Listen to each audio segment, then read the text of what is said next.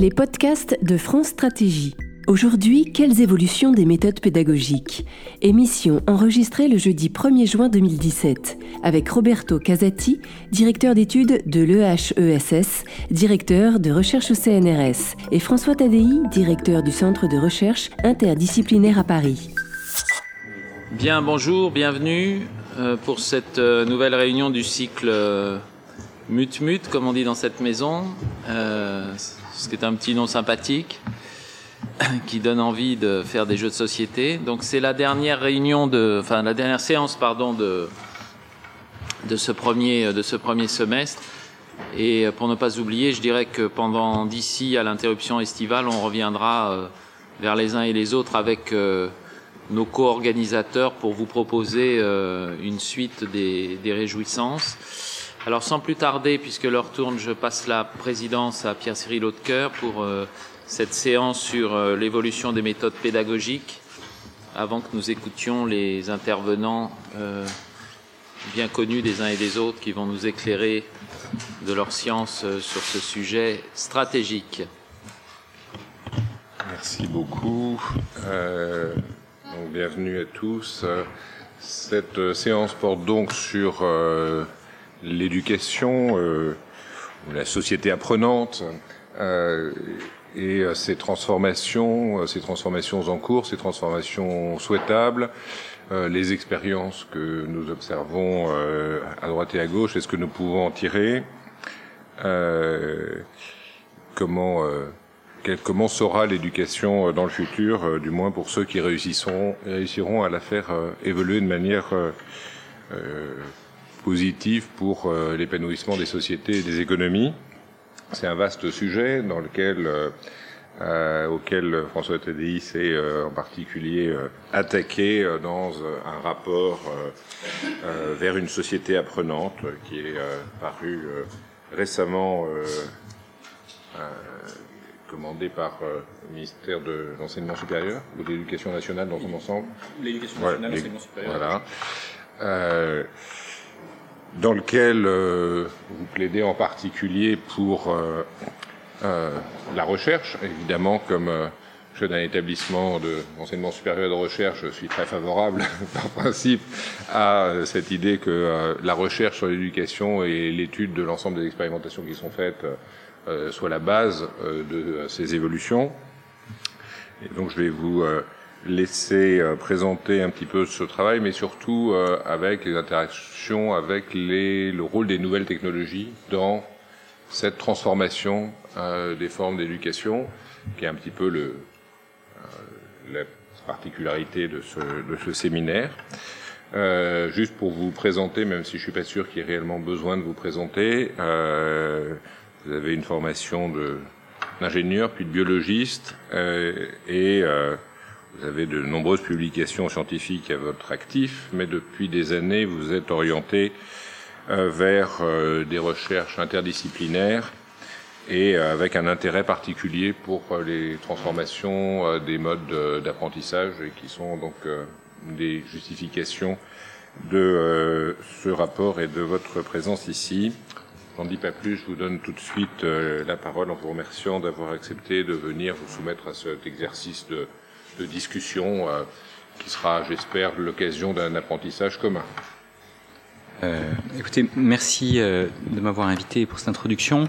Euh, effectivement, dans une société apprenante, on, on, apprend les uns des autres et euh, donc on, on, a eu euh, l'occasion, dans le cadre de la mission que j'ai pu faire avec Guillaume Ouzel et, et Catherine Bichetti-Bézo, de, de, rencontrer beaucoup de gens. Et, et, en même temps, pour nous, une, une des définitions de la société apprenante, c'est non seulement qu'on apprend les uns des autres, mais que quand on a appris quelque chose, alors d'autres vont pouvoir apprendre le même genre de choses plus facilement parce qu'on peut partager ce qu'on a fait. Donc, effectivement, ce, merci pour cette occasion de, de partager ce qu'on a fait. Euh, les rapports sont, il y a des gens qui, les apprécient, euh, mais, voilà, un certain nombre de rapports euh, restent lettres mortes. Ce qui compte, c'est qu'ils, animent le débat public et qu'ils contribuent à, une dynamique. Donc merci pour cette opportunité. Dans le cadre de ce rapport, vous avez dit je suis chercheur, je suis chercheur à l'INSERM. la recherche biomédicale est bien structurée et depuis longtemps. Euh, depuis au moins le 19e siècle avec l'Institut Pasteur et même avant euh, sur les champs de bataille déjà il y avait de la recherche euh, qui se faisait les dépenses de R&D dans le domaine de la santé sont importantes, comme dans l'ensemble des activités de la nation. Quand on regarde dans l'éducation, il y a au moins un facteur 30 d'écart entre ce qu'on dépense en pourcentage de la dépense publique ou privée d'ailleurs sur ces domaines et ce qu'on fait en termes de R&D. Donc a assez clairement, tout se passe comme si l'espérance de vie progressait parce qu'on faisait de la R&D euh, et que l'éducation avait plus de mal à s'adapter à un monde qui change, en partie parce qu'on ne fait pas cette même R&D. Donc c'était un des, premiers constats de, de, départ par rapport à ça. Alors on peut se demander pourquoi, historiquement, il y a tout un tas de, de, de choses sur lesquelles on, on pourrait euh, s'attaquer. Euh, je dirais plus que aujourd'hui, c'est pourquoi on ne peut pas se permettre de ne pas le faire.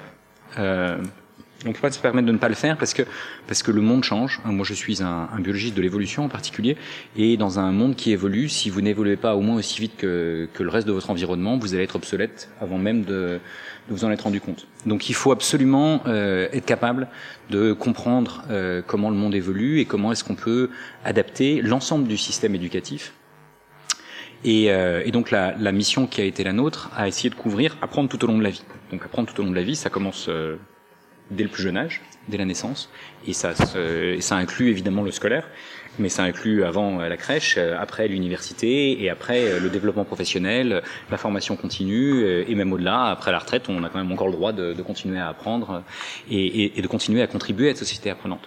Euh, donc comment est-ce qu'on on structure ça? On a, on a rencontré énormément d'acteurs, euh, et on s'est rendu compte d'une chose qui est assez classique, c'est que le, les systèmes sont très cloisonnés.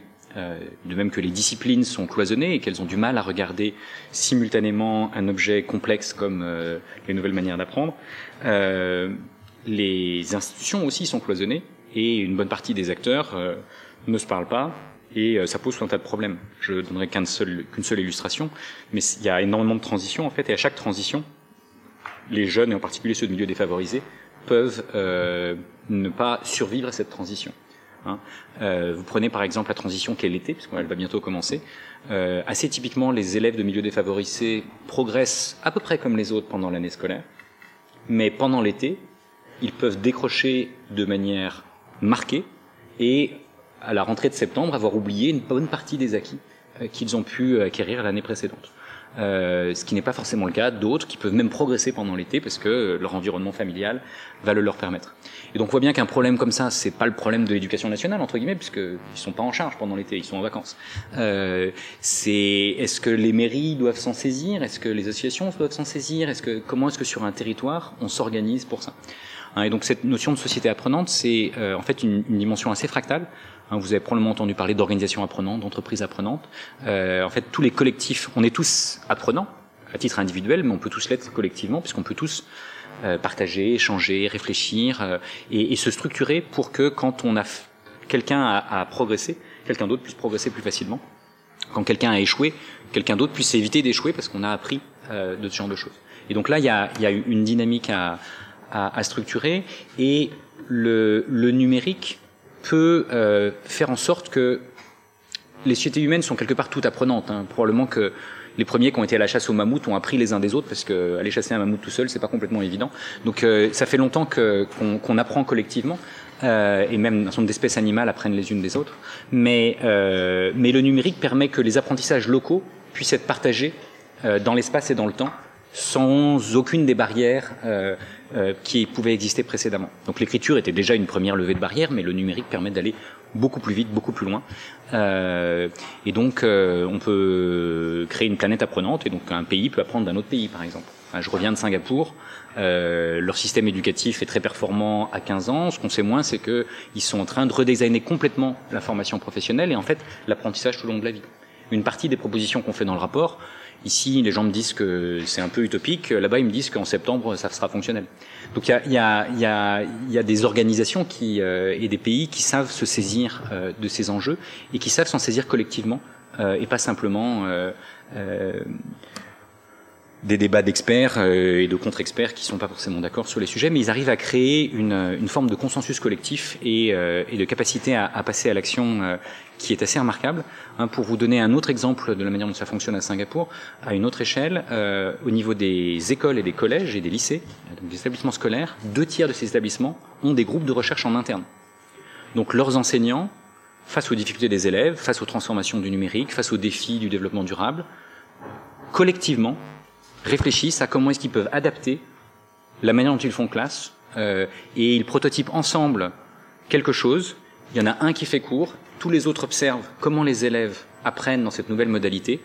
Ils font des débriefings, ils se sont filmés et ils travaillent ensemble. C'est vrai au sein d'une école, c'est vrai entre les écoles euh, et ils travaillent aussi à l'international. Typiquement, quand on est promu dans ce système euh, euh, là, on est envoyé à l'international pour voir comment d'autres pays sont organisés. Hein, les, Asiatiques ont un, bon proverbe qui dit un, deux, l'infini. Hein, quand on ne connaît qu'un seul système, on a du mal à en imaginer un autre. Quand on en a vu un deuxième, on peut en imaginer une infinité d'autres. Euh, et donc, ils sont systématiquement à la recherche d'autres possibles. Et euh, l'OCDE nous m'avait conseillé d'aller les voir parce que euh, même des expériences qui ont raté dans d'autres pays, ils vont les voir. Parce que si c'était une bonne idée, ils vont tout faire pour la faire réussir euh, dans un autre environnement. Et donc c'est comme ça que ils ont beau être numéro un, ils continuent à apprendre des autres et à apprendre d'expérimentations qui peuvent avoir été réussies ou pas, qui peuvent être passées à l'échelle ou pas euh, dans d'autres pays. Donc il y a, y a c'est une vraie dynamique euh, collective d'apprentissage et, euh, et le numérique évidemment facilite ça parce que euh, par exemple quand une école crée euh, un jeu pour apprendre les maths, eh bien des groupes de recherche et des game designers vont travailler avec cette école pour en, faire une application qui va euh, ensuite être euh, disponible pour tous les enfants singapouriens. Donc il y a systématiquement cette capacité de non seulement prototyper et d'innover localement, mais de penser euh, le passage à l'échelle, son évaluation, euh, et, euh, et, donc cette capacité-là, je pense qu'elle est plus intéressante encore que la méthode singapourienne des maths, qui euh, par ailleurs a l'air de très bien fonctionner, puisqu'ils sont les premiers dans les classements internationaux quand on évalue les, les compétences des mathématiques des jeunes singapouriens. Mais je pense que c'est plus cette capacité à mobiliser l'intelligence collective, à passer d'un système profondément vertical comme le nôtre qu'ils avaient jusqu'à peu, euh, à un système beaucoup plus horizontal, beaucoup plus basé sur la confiance et le développement professionnel, qui fait leur force. Euh, et ça fait leur force, mais en fait, ils sont pas complètement les seuls à avoir eu cette transformation. Hein, si vous allez au Canada, si vous allez en Finlande, si vous allez dans d'autres pays qui sont aussi très bien classés, qui ont des cultures profondément différentes, le point commun, c'est cet appui sur la recherche.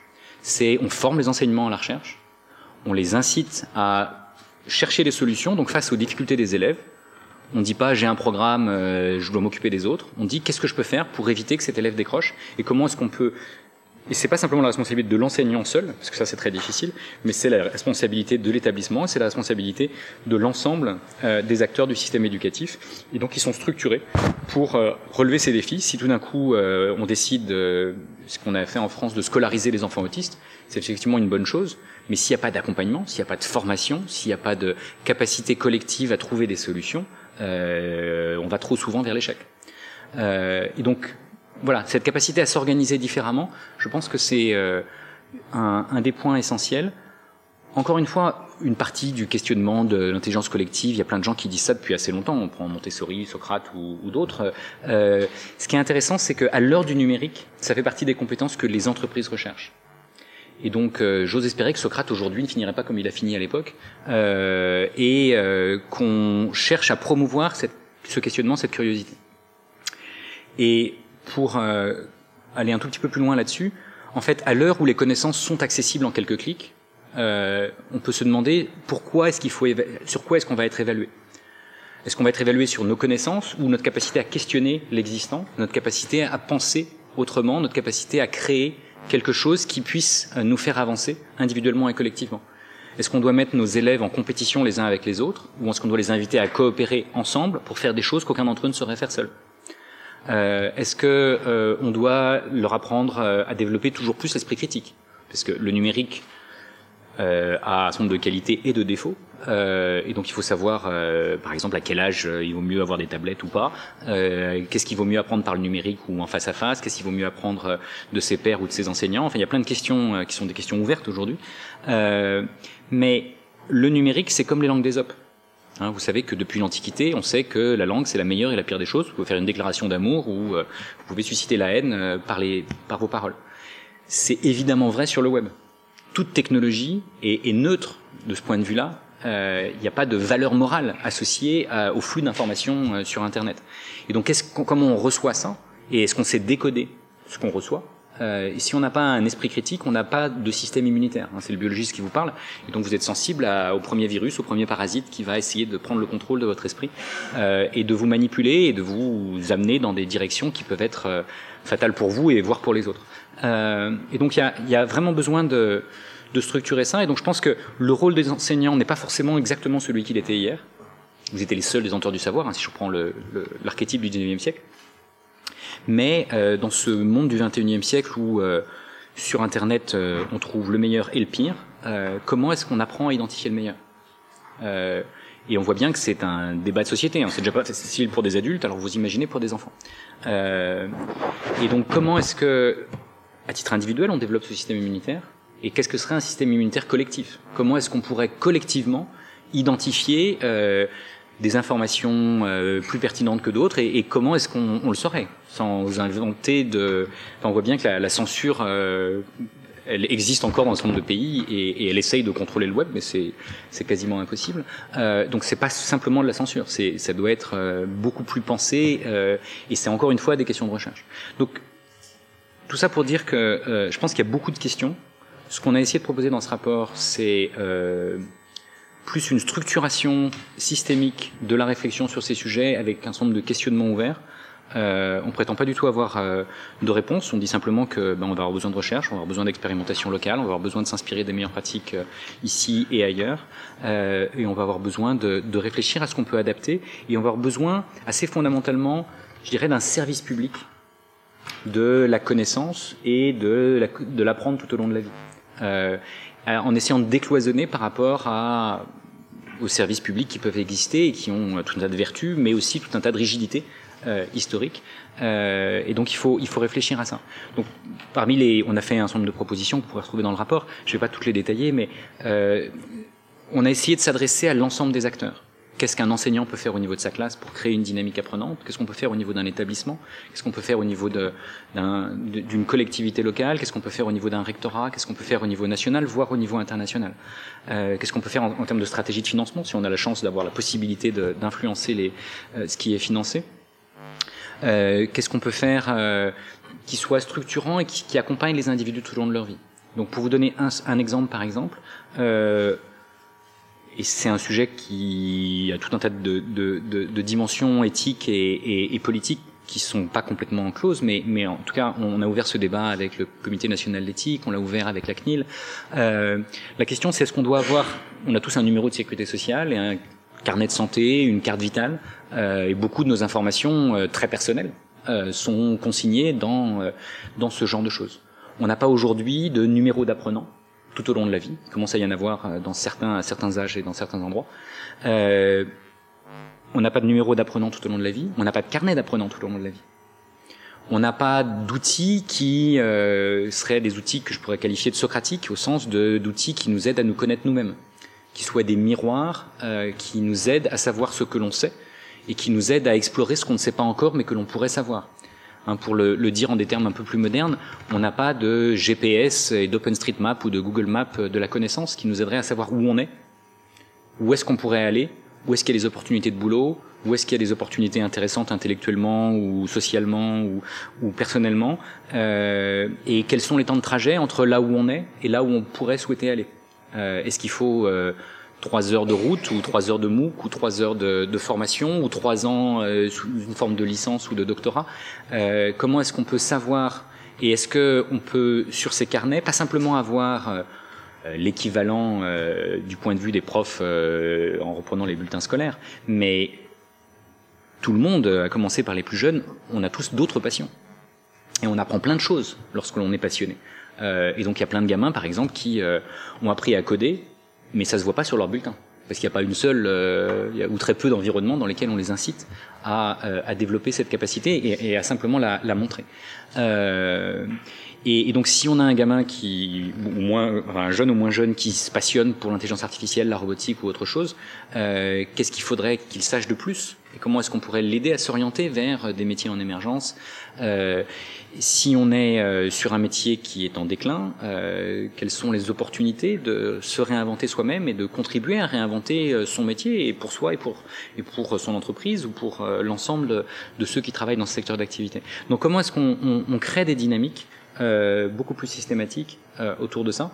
Donc évidemment, il y a des questions de vie privée, euh, il y a des questions de Big Brother euh, derrière ces sujets-là.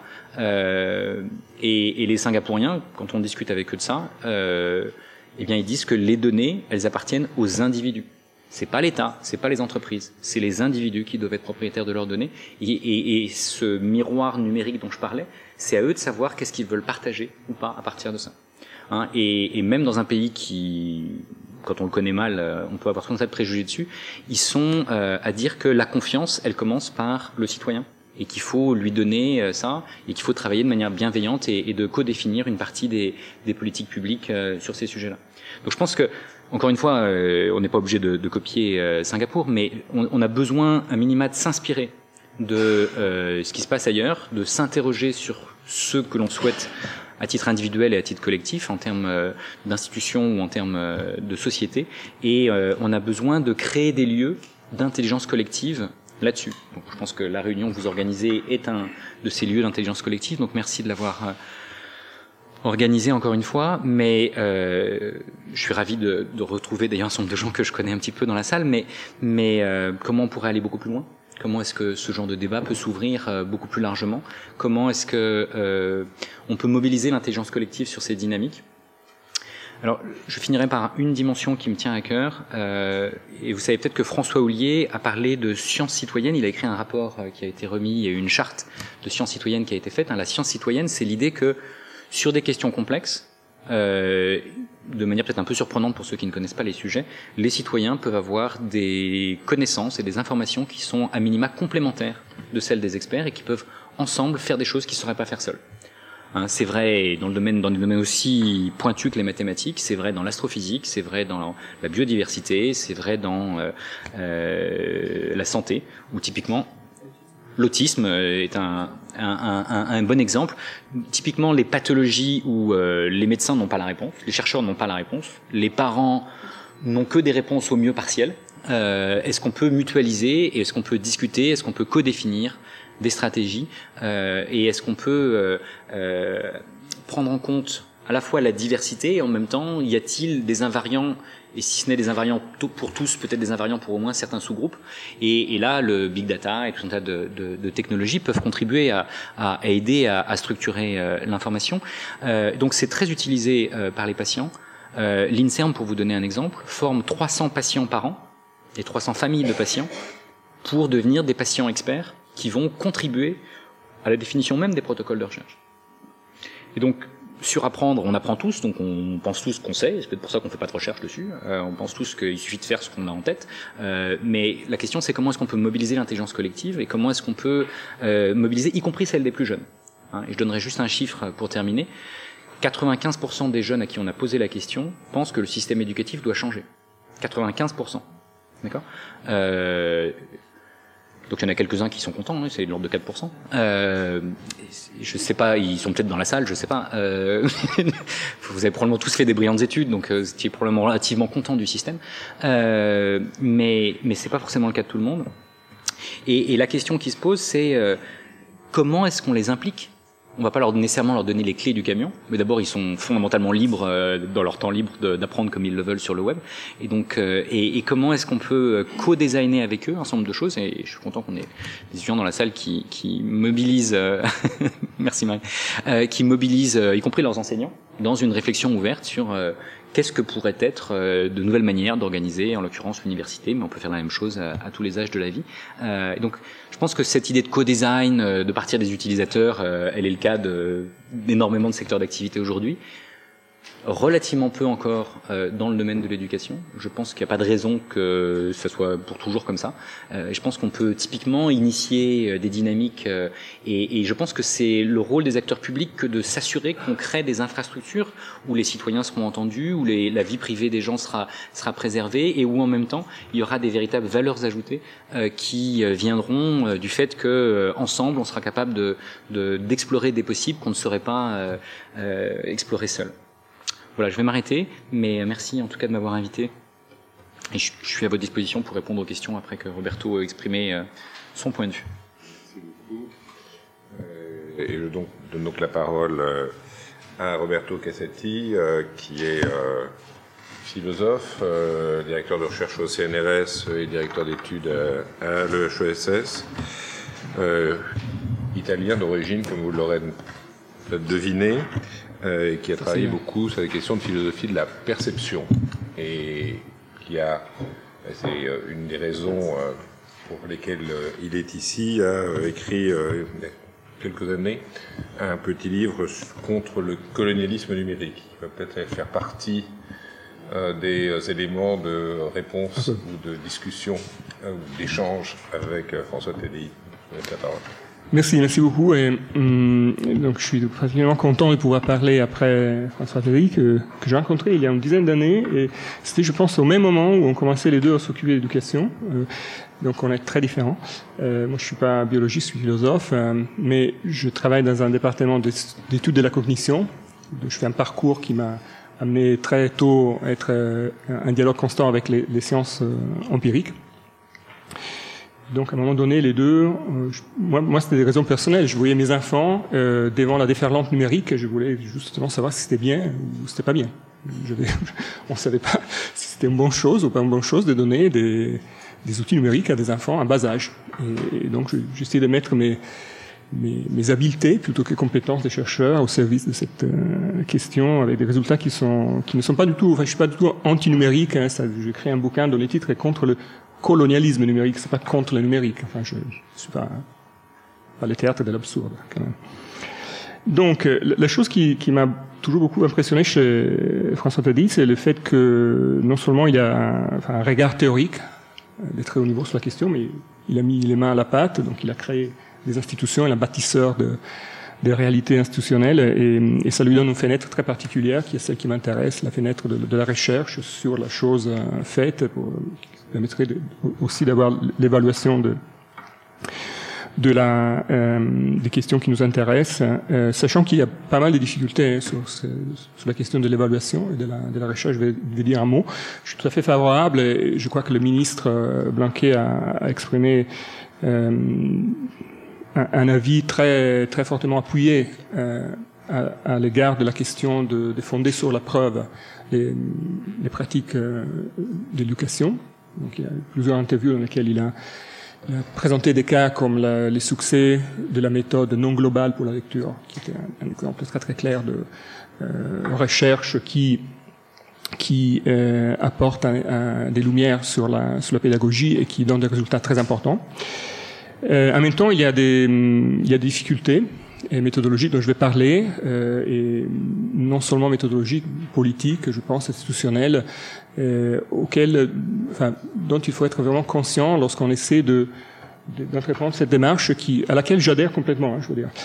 Euh, Moi-même, j'ai essayé de bâtir un, quelques petites réalités institutionnelles. Donc, on a créé dans les Cogmaster, qui est cohabilité EHSS, euh, ENS et Paris 5, les seuls cours que je connaisse de ce cours translationnel euh, pour euh, qui s'appelle éducation cognition cerveau dans lequel on, on, on, essaie de former les étudiants qui sont des étudiants en sciences cognitives en fait, à, euh, de les sensibiliser plutôt au, au thème de, de l'éducation. Donc c'est de montrer dans quelle mesure on, espère pouvoir former une classe euh, de, de, chercheurs qui soient intéressés par la question d'éducation, mais non seulement du point de vue théorique, mais qui mettent aussi les mains, les mains à la pâte. J'anime avec Pascal Hague, euh, toujours de l'EHSS, un, un, un, séminaire plutôt critique qui, dont les titres est euh, euh, Éducation, Innovation, Société. Donc on essaie de, de travailler sur cette notion d'innovation. vous savez que le, le mot progrès a été banni de la scène intellectuelle euh, de ces dernières années. Enfin, vous regardez sous Google euh, Ngram, vous voyez les mots progrès qui descend dans les statistiques, les mots innovation qui prend sa place, essentiellement parce qu'il fallait quand même quelque chose pour dire la même chose. Mais c'est pas vraiment la même chose. Enfin, l'innovation, c'est pas, c'est pas du progrès forcément. Vous pouvez, je sais pas, manger avec les pieds, c'est une grosse innovation, mais c'est pas, c'est pas un progrès. Et, donc, dans la notion de progrès, il y a une normativité très particulière qui est un peu, c'est un peu perdu dans les discours politiques et qui, qui, qui permet d'utiliser les mots innovation comme, comme mot un peu passe-partout pour justifier, enfin, c'est une normativité qui vient avec automatiquement. Alors je dis cela parce que euh, ma contribution euh, n'a pas été essentiellement empirique, hein, mais plutôt conceptuelle. Donc j'essaie de travailler ces dernières années sur des questions qui sont liées aux, imaginaires qui, sont proposés pour le, renouveau des pratiques pédagogiques. Donc on a eu des mots clés euh, dont je pense qu'ils sont des mots de marketing et on voit très bien aussi leur évolution dans les temps, comme euh, digital natives par exemple, le fait qu'on est devant une génération avec des capacités euh, intellectuelles différentes du fait de l'exposition précoce à des outils numériques, des écrans essentiellement. Euh, multitâche, qui serait une des caractéristiques de cette intelligence numérique nouvelle, mais aussi accès à la connaissance, un autre mot-clé qui a été utilisé. Enfin, je ne pense pas qu'on puisse accéder à la connaissance, on accède à l'information et peut-être même pas à l'information, c'est à la désinformation. Donc la, connaissance est une chose qui est, le résultat d'un processus de, travail. Euh, euh, mutation, enfin, c'est le titre de, ce même séminaire. Euh, mutation est un terme biologique qui qu'il faudrait appliquer avec beaucoup beaucoup de précautions à la réalité sociale. Euh, parce qu'évidemment, tout, tout, ça se tient. Hein, enfin, les digital natives ont une nouvelle intelligence qui est le résultat d'une mutation. Et donc, l'ancrage biologique, ça devient, la métaphore biologique devient très importante.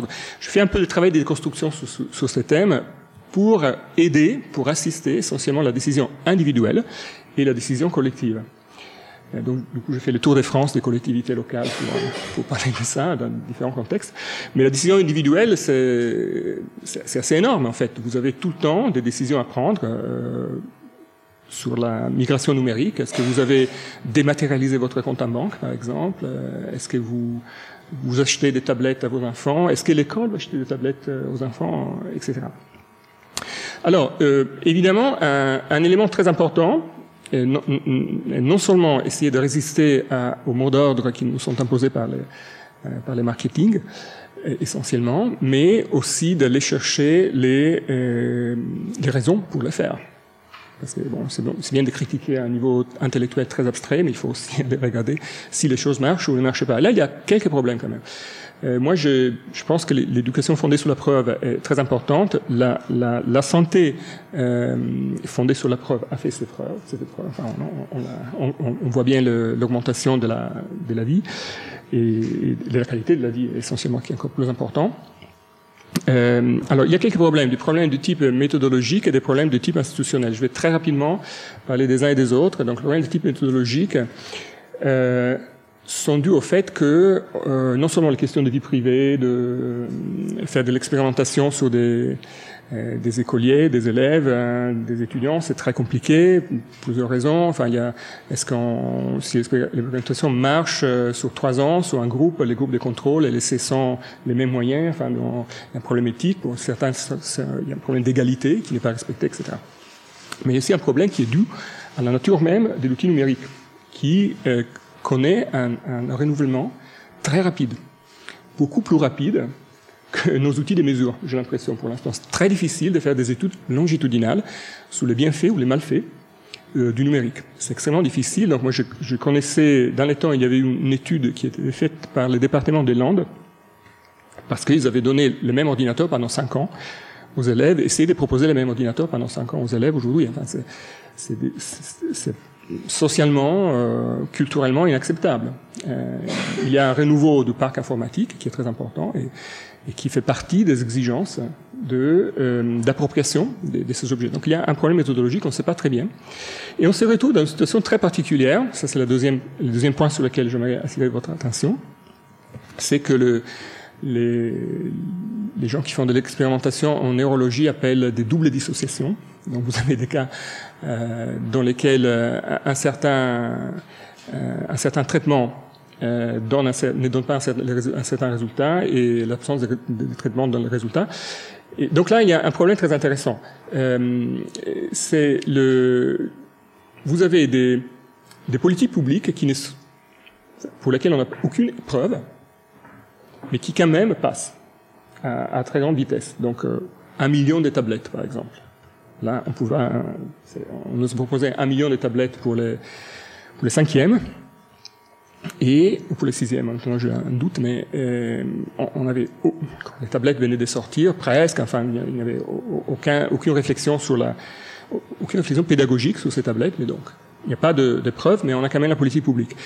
De l'autre côté, la double dissociation intéressante, on a des preuves et il, va, il ne va y avoir aucune politique publique. Je fais un exemple très simple. Hein. On, sait très bien depuis 50 ans que certaines choses ne marchent pas dans l'éducation. Et que si on fait une chose très différente, ça marche parfaitement.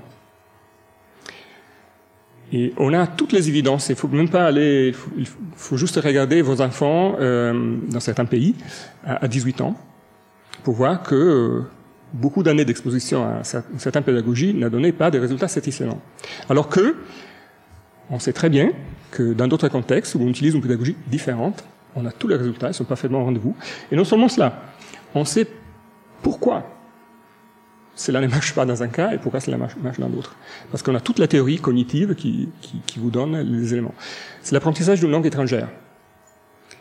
On le sait que la façon dont nous euh, essayons d'apprendre l'anglais dans nos contextes scolaires sans utiliser euh, des enseignants de langue maternelle, euh, sans utiliser l'anglais comme langue véhiculaire, euh, va donner des résultats qui sont modeste et de toute façon pas du tout, à la hauteur de l'investissement en termes d'argent du contribuable. Et les parents le savent. Et donc, euh, c'est quand même un facteur qui réintroduit des inégalités, parce que les parents qui le savent, et les parents le savent, et qui peuvent euh, remédier, remédient de plusieurs façons. Enfin, ils envoient leurs enfants à l'étranger, ils cherchent des coûts particuliers, etc.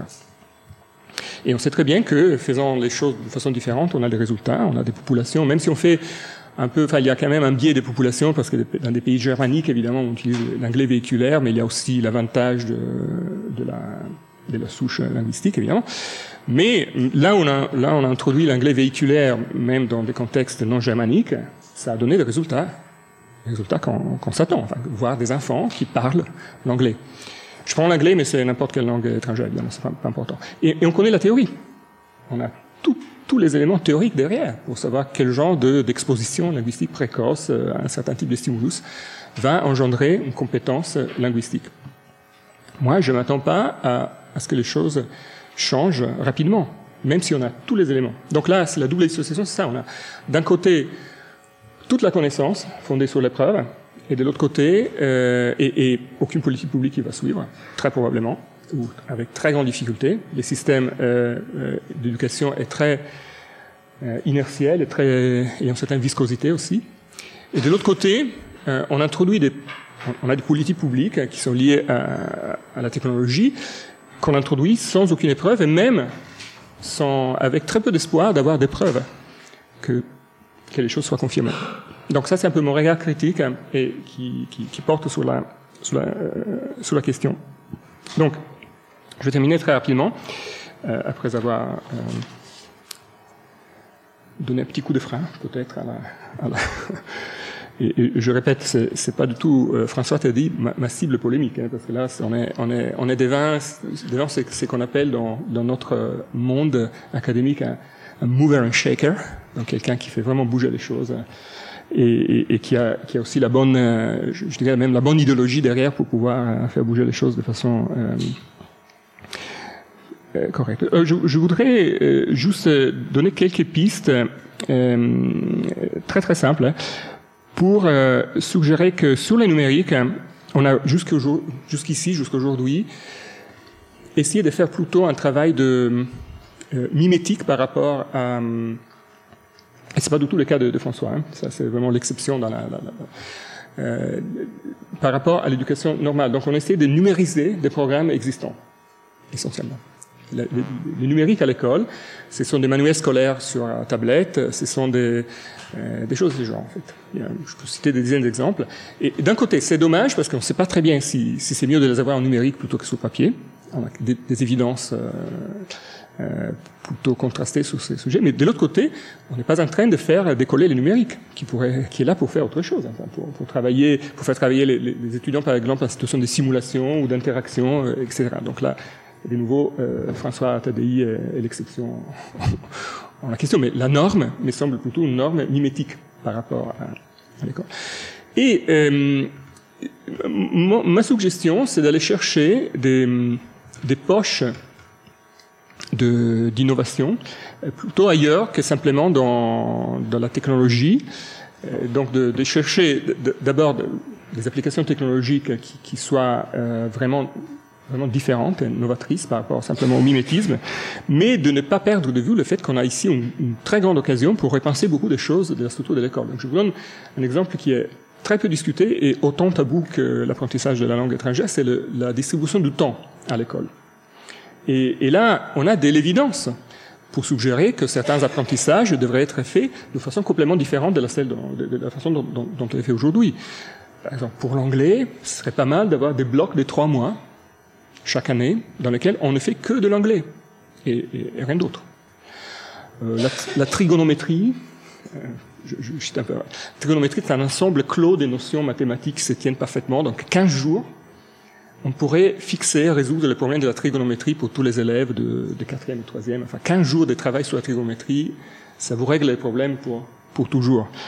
Euh, la, enfin, trois semaines. Euh, la lecture. On fait lire les enfants euh, à la maison et pendant les vacances.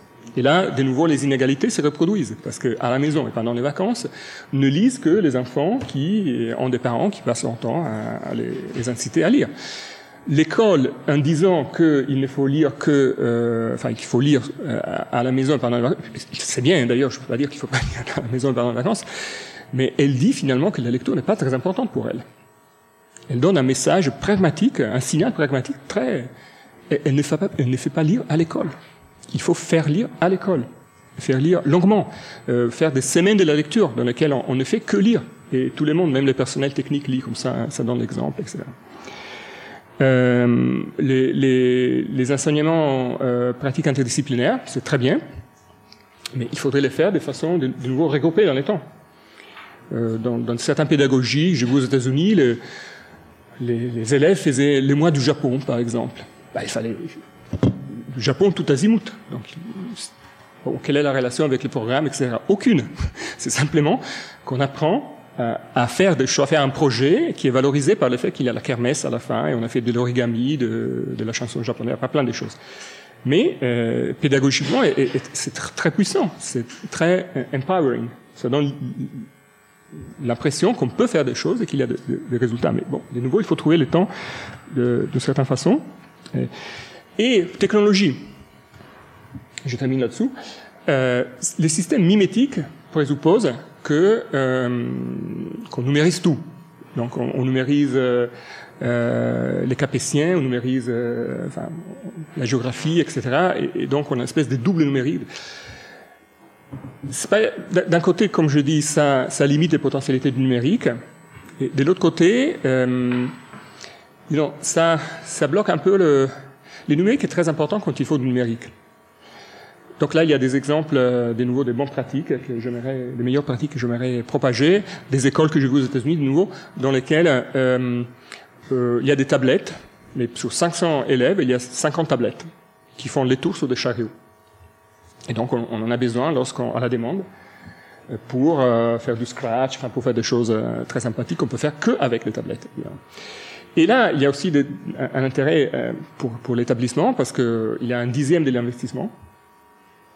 Évidemment, ça permet de renouveler les parcs technologiques chaque année. Euh, et ça permet d'avoir un usage qui est vraiment réfléchi de la technologie. Donc, je dis deux heures par semaine, c'est pas important. Ça peut être six heures, ça peut être huit heures, mais euh, les cloisonnements me semble très important. Et ça permet, euh, ça permet de, ça, force les étudiants à avoir un projet pédagogique qui est lié au numérique et pas simplement à, accepter l'innovation technologique comme la nouvelle forme de, normativité. Donc voilà. Merci. Merci beaucoup Roberto. Bon, euh, je crois qu'on aura tous compris que ce que tu suggères, c'est de faire encore plus de recherche. Euh, c'est-à-dire de faire de la recherche non seulement sur des expérimentations, des, euh, nouvelles formes d'apprentissage, mais aussi sur euh, les, les raisons qui font que euh, les unes vont être valorisées socialement, étendues, développées, soutenues politiquement, d'autres pas, que d'autres décisions contraires sont prises dans certains cas. Euh, et donc c'est un programme complémentaire de recherche euh, que tu proposes et, et pas euh, quelque chose de, de différents. Je suis persuadé que les exemples qui ont été cités et euh, les réflexions d'ensemble auront suscité beaucoup de curiosité. Et donc, euh, j'ouvre le débat, euh, monsieur. Si vous pouvez vous présenter chaque fois simplement en, en un mot avant de, Oui, bonjour Pierre Delors. On s'était rencontrés lorsque j'étais DSI de l'INSERM avec François.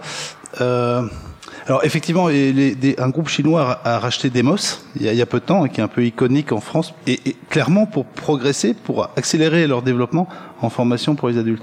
Euh, maintenant, vous n'avez pas parlé euh, de MOOC, ce qui était le, le battage médiatique il y a, il y a deux, trois ans. Euh, Est-ce que vous pourriez en parler un peu? Oui, bien sûr. Euh, donc euh, les MOOC, hein, je pense que tout le monde dans la salle sait que c'est des cours massivement ouverts en ligne euh, où tous peuvent s'inscrire et où il y a euh, des dizaines de milliers, voire plus, euh, de gens qui peuvent suivre un, un même cours, euh, en tout cas à l'échelle planétaire. Pour les, les, les cours les plus suivis sont évidemment en langue anglaise, mais ça se développe en France. Il y en a de plus en plus dans, dans toutes les langues. il y a différentes modalités dans les MOOC. Il y en a où, entre guillemets, on se contente de filmer l'amphi. Euh, c'est évidemment pas les plus intéressants. Euh, mais euh, c'est là où le numérique, euh, comme le disait Roberto, peut apporter d'autres choses. On peut filmer dans d'autres contextes. On peut illustrer euh, en allant euh, voir tel ou tel lieu et, et, et donner d'autres choses. On peut y mettre des simulations, on peut y mettre tout un tas de choses en temps réel une des dimensions qui n'a pas été creusée autant qu'elle le pourrait, euh, et je pense que typiquement sur euh, ces thématiques de société apprenante, euh, si on doit faire des MOOC et, et on y réfléchit, euh, je pense qu'on on essaiera de, de, de, penser ça. On peut euh, passer du MOOC à l'amour. Alors l'amour, euh, pour ceux qui ne sauraient pas ce que c'est dans ce contexte-là, c'est la Massive Online Open Research. D'accord euh, Donc c'est un peu moins romantique, mais euh, ça peut être quand même intéressant. Euh, et, et, donc l'idée, c'est que le, la partie court est toujours là, mais on n'en a pas beaucoup parlé. On pense que on apprend beaucoup mieux dans un contexte de questionnement ouvert où on est confronté à des questionnements de recherche. Hein, c'est ce qui fait la force des meilleures universités euh, euh, mondiales. Euh, en fait, euh, les sciences cognitives, en particulier Alison Gopnik à Berkeley, a montré qu'on est tous nés chercheurs et qu'on est tous nés curieux, on est tous nés en train d'explorer, en train d'expérimenter, en train de faire des erreurs, en train de faire des hypothèses et en train de les réviser à mesure que euh, et donc ça c'est vrai dès les plus jeunes, mais c'est vrai à tout âge, a fortiori si on sait l'accompagner. Hein, les plus jeunes auteurs de publications scientifiques ont 8 ans. Donc ça vous donne un peu de, de contexte par rapport à ça. Et donc la question c'est est-ce qu'on peut démocratiser ce questionnement scientifique euh, et moi, pendant longtemps, j'ai cru qu'il fallait avoir fait de longues études pour avoir le droit à ça. Donc, quand on voit des anomalies comme une publication dès 8 ans, on peut s'interroger sur les conditions qui l'ont rendu possible. Est-ce que euh, c'est reproductible ou pas? Est-ce qu'on peut penser des pratiques pédagogiques dans lesquelles on, on accompagne des enfants? Euh, Et si vous êtes sur Twitter et que vous prenez euh, le hashtag Saventurier aujourd'hui, euh, vous verrez qu'il y a euh, toute la semaine un, un congrès qui a lieu à la Cité des Sciences où il y a des enfants chercheurs qui viennent présenter ce qu'ils ont fait. Euh, ce matin, il y avait des classes de maternelle, de collège, de lycée, de primaire qui, euh, qui font ça et ils ont fait ça euh, dans plein de domaines, en physique, en biologie, en histoire, sur le numérique, en sociologie ou en droit par exemple. Hein, on a fait ça avec la défenseur des droits. Donc, ce questionnement par la recherche est ouvert et tout le monde peut y contribuer. Donc, de même que les sciences citoyennes permettent à des patients, par exemple, de s'impliquer dans des thématiques de recherche biomédicale, euh, je pense qu'on peut avoir euh, des MOOC qui sont ouverts sur des questionnements de recherche et qui invitent les gens à euh, contribuer à une partie de l'exploration euh, et euh, il y a eu même des MOOC en France hein, qui ont fait ça. Euh, L'un des premiers MOOC un peu alternatifs s'appelait ITIPA, et ITIPA, c'était l'acronyme de Internet, tout y est pour apprendre. D'accord Et donc c'était inviter les internautes euh, à apprendre, qu'il y avait plein de manières d'apprendre quand on était sur le web et qu'on n'avait pas forcément euh, tout exploré à titre individuel et que collectivement on pouvait euh, collecter tout un tas de choses. Donc ce genre de, de, de choses euh, commence à, à, à, être pratiqué. Donc je pense qu'on peut euh, développer ces formes alternatives de MOOC et, et je dirais un, poil plus loin, au lieu d'avoir des MOOC linéaires qui reprennent l'amphi, qui reprennent le discours, euh, hein, de même que dans l'écrit, on n'est plus aujourd'hui euh, contraint d'avoir euh, un seul texte comme on l'a là dans, le monde du livre depuis longtemps, mais on peut avoir plein d'hyperliens qui nous amènent ailleurs. On peut avoir la même chose dans un MOOC. Et donc, euh, on peut avoir plein de chemins de traverse qui peuvent s'adapter à chaque euh, type. Donc, pour vous donner l'exemple de, de, ces aventuriers, hein, donc les aventuriers, c'est ce programme d'enfants chercheurs dont je parlais, euh, où on met en relation une classe avec un enseignant et évidemment les élèves et un chercheur. Et euh, on a fait des MOOC pour euh, former des, des, enseignants à cette démarche.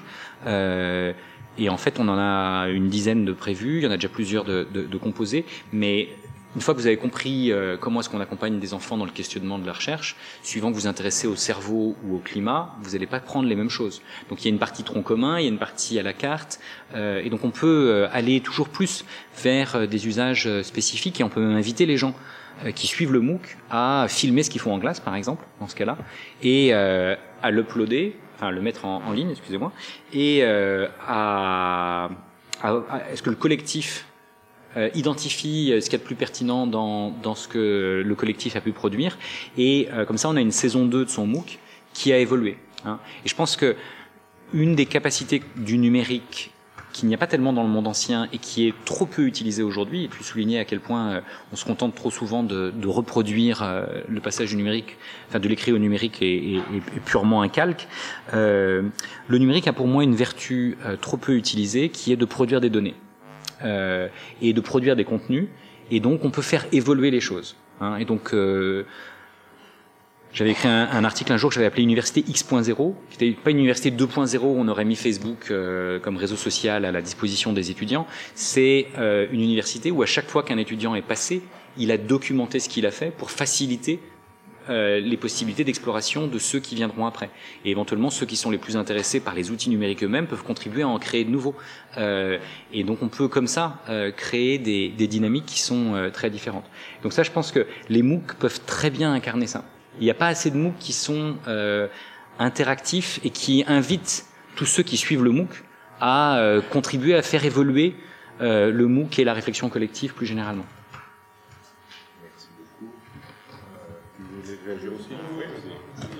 Un, un cas d'école, à mon avis, de, de ce qu'on pourrait faire beaucoup mieux et qu'on n'arrive pas à mieux faire. Euh, c'est juste le point de vue de l'institution.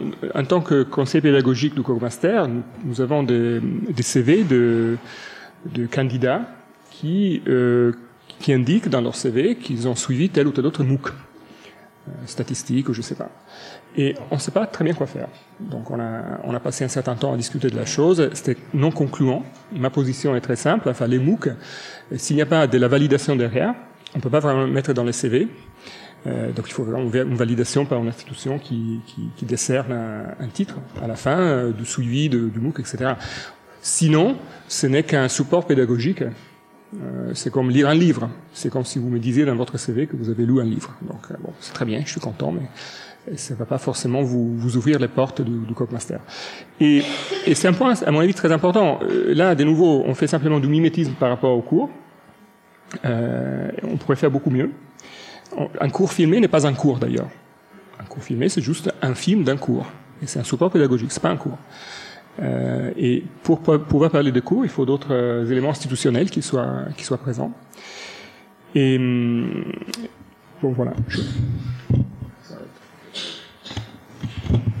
Oui, merci. Dominique Turc, je préside un, centre de recherche sur euh, le management et donc ce qui m'intéresse, c'est plutôt l'apprentissage, une fois qu'on est déjà dans le monde du travail. Euh, par rapport à ce que vous avez dit tout à l'heure, on n'a pas de numéro d'apprenant. En fait, c'est de moins en moins vrai. Euh, parce que des gens comme LinkedIn, mais aussi Facebook ou Google, sont en train de nous créer, sans le dire, des numéros d'apprenants dans lesquels ils sont capables, grâce au big data et grâce à des bons algorithmes mis dessus, à savoir où on est, où est-ce qu'on pourrait aller et comment on pourrait y aller. Ces algorithmes sont déjà en place, ils existent déjà. Donc une première question autour de ça, c'est euh, est-ce qu'il faut laisser le privé, c'est-à-dire des Google et autres, faire ça qui vont faire beaucoup mieux que nous parce que nous remplissons en permanence nos données, et donc euh, mieux que n'importe quel autre agent pourrait le faire finalement. Euh, donc ils, vont le faire très bien. Donc est-ce qu'on leur laisse ou pas? Et si on le laisse pas, comment est-ce qu'on contrôle? Euh, Et la deuxième question, en fait, elle est plus, euh, elle est plus subtile autour de ça, c'est que euh, développer son apprentissage, utiliser les, les graphes que peut nous donner LinkedIn, ça demande quand même une vraie démarche individuelle. Mhm. C'est-à-dire un esprit critique sur ce qu'on me propose comme MOOC ou autre, est-ce que ça les vaut ou pas, est-ce que je vais le chercher ou pas? Donc un esprit critique plus une démarche autonome. Donc comment est-ce qu'on forme les gens, un, à l'esprit critique, deux, à l'autonomie, et pas seulement l'éducation, euh, euh, disons, pré-marché du travail? Ce qui m'intéresse aussi, c'est post-entrée dans le marché du travail. Merci. Ah, je, pense que c'est des, des, questions clés, hein, merci. Euh, donc c'est sûr que euh, Google, par exemple, euh, a beaucoup d'informations sur nous, et en même temps, ils savent où on est euh, dans certains espaces, et ils cherchent à nous amener à certains endroits dans certains espaces. Typiquement, ils nous vendent de la pub, ils cherchent à nous, à nous, à nous transformer en acheteurs, et c'est une partie de leur modèle économique qui est basé là-dessus. ils cherchent pas à améliorer notre capacité à comprendre le monde. Euh, ils cherchent pas à améliorer notre euh, employabilité. Euh, alors LinkedIn a commencé à se positionner sur euh, sur ce secteur-là et d'ailleurs ils ont racheté des acteurs de la formation continue en ligne pour pour aller dans cette direction-là. néanmoins, et je reviens un, tout petit peu sur ce que disait Roberto tout à l'heure, une des questions c'est celle de effectivement avoir suivi un MOOC ou avoir lu un livre, ça nous dit pas grand-chose euh, mais ça nous dit au moins que vous l'avez lu, ou en tout cas vous prétendez l'avoir lu ou vous l'avoir vu, et donc éventuellement ça peut être le début d'une conversation. Euh, et donc, euh, ça n'a peut-être pas été certifié par une institution, mais si je sais que vous avez lu un livre et que je l'ai lu, euh, ben, ça nous fait un sujet de conversation. Et puis, éventuellement, ça va être pour moi une manière d'apprécier votre capacité à sentir ça. Hein. et donc, a fortiori, si on est dans une entreprise où euh, euh, il y a de plus en plus d'entreprises dans lesquelles euh, le diplôme initial était il y a tellement longtemps que c'est plus forcément un indicateur. et d'ailleurs, Google, quand ils recrutent, ils se sont rendus compte que la valeur du diplôme était bien moindre que d'autres traces numériques laissées sur le web. Euh, et donc, euh, pour donner des exemples de, de ces traces numériques qu'ils regardent, euh, c'est les contributions à des collectifs open source euh, comme GitHub ou Stack Overflow ou des choses comme ça. Et donc euh, l'avantage des des geeks et des informaticiens, c'est qu'ils créent leurs propres outils. Et donc, ils ont souvent un temps d'avance. Donc, c'est vrai qu'on peut aller chercher dans des pratiques euh, non digitales, mais, mais quand on regarde les pratiques digitales, on peut s'interroger. Euh, par exemple, dans le monde de la cryptographie, qui est un monde qui évolue extraordinairement vite, euh, où euh, si vous n'êtes pas au courant du dernier virus, euh, vous êtes juste complètement inefficace euh, sur le marché du travail, il va falloir se mettre à jour en permanence. Et donc, ce que font les spécialistes de cryptographie, c'est que eux, ils disent s'ils ont lu un livre, ils disent s'ils sont allés voir une conférence, ils disent s'ils ont vu une vidéo, ils disent s'ils ont écrit un billet de blog, ils disent qu'il y a tant de personnes qui ont vu leur blog ou leur vidéo ou etc. Et donc, ils gardent plein de traces numériques et donc ils ont une espèce d'open portfolio permanent euh, qui euh, permet de savoir, pour tous les experts du sujet, si euh, ils ont été dans la bonne conférence, euh, ils font partie de la bonne communauté, ils ont euh, été appréciés par tel et tel acteur. donc on peut très bien réfléchir à généraliser ce genre de choses et cette généralisation, on peut se demander est-ce qu'on a envie de la laisser à LinkedIn ou pas? Euh, moi, ma position personnelle, euh, à, la fois de citoyen, euh, euh, de français, d'européen, etc., c'est non. On a besoin de créer nos propres outils et on a besoin d'un service public, mais un service public ne veut pas dire une bureaucratie. Euh, un service public, ça veut dire un, un cahier des charges euh, avec un certain nombre de, de valeurs euh, euh que l'on peut euh, vérifier et éventuellement des appels dans le domaine de l'eau, par exemple. On, on, appelle, il y a des opérateurs privés qui s'occupent de biens publics comme la qualité de l'eau. et donc on peut très bien organiser le, le, système très différemment de la manière dont il est organisé aujourd'hui. Hein, un jour, je faisais une conférence et j'ai euh, le patron de la police scientifique qui m'interpelle en me disant qu'il trouvait que sur le fond j'avais raison, mais qu'en tant que jacobin, il s'interrogeait sur ce que je disais. Euh, et je n'avais pas beaucoup réfléchi euh, au sujet des jacobins et, et, la police scientifique, mais euh, je lui ai répondu que le ministère des Transports était organisé très différemment du ministère de l'Éducation nationale, au sens où il n'impose pas euh, qu'à tel âge on passe par telle rue, euh, et qu'à tel autre âge on puisse accéder à telle euh, autre euh, partie du territoire national. Mais il organise une infrastructure, il définit un code de la route, euh, il organise des cahiers des charges pour les transporteurs euh, qui soient publics ou privés, et, et il organise une espèce d'état plateforme, si vous voulez, pour reprendre une expression qui est assez à la mode aujourd'hui. Donc je pense qu'on peut concevoir ce genre d'outils euh, et qu'on peut penser l'infrastructure euh, numérique et s'assurer que ces serveurs ne seront pas en Californie mais seront éventuellement sur ici et qu'il y a tout un tas de, choses qu'on peut faire par rapport à ça. Et qu'on pourrait lier avec le CPA, par exemple. Complètement. Et le CPA, je vois demain les, le ministère du Travail. c'est évident que le CPA est une de ces dimensions, mais ça ne doit pas être la seule. C'est ça que j'essaie de dire. Merci, Madame. Bonjour, Laetitia Graille, Société MyBlimat. J'ai une question pour euh, Roberto Casati. J'ai été très intéressée quand vous avez parlé de la distribution du temps à l'école. C'est un sujet que je connaissais pas et j'ai plusieurs questions. Un, est-ce que j'ai bien compris quand vous parlez par exemple de faire trois mois d'anglais, c'est trois mois que de l'anglais, c'est-à-dire du matin, l'après-midi, etc. Deux, où est-ce que c'est pratiqué? Dans des écoles, dans des pays, à quel niveau de classe? Et trois, ben, comment on sait justement, vous avez dit ça devrait être très différent, ça devrait être comme ça, comment on sait que ça marche? J'imagine du coup que c'est pratiqué et qu'il y a eu des expériences. Alors là, euh, les mois d'anglais dans les contextes français ou italiens, c'est un, une rémédiation par rapport à ce qu'on fait, euh, qu'on pourrait faire.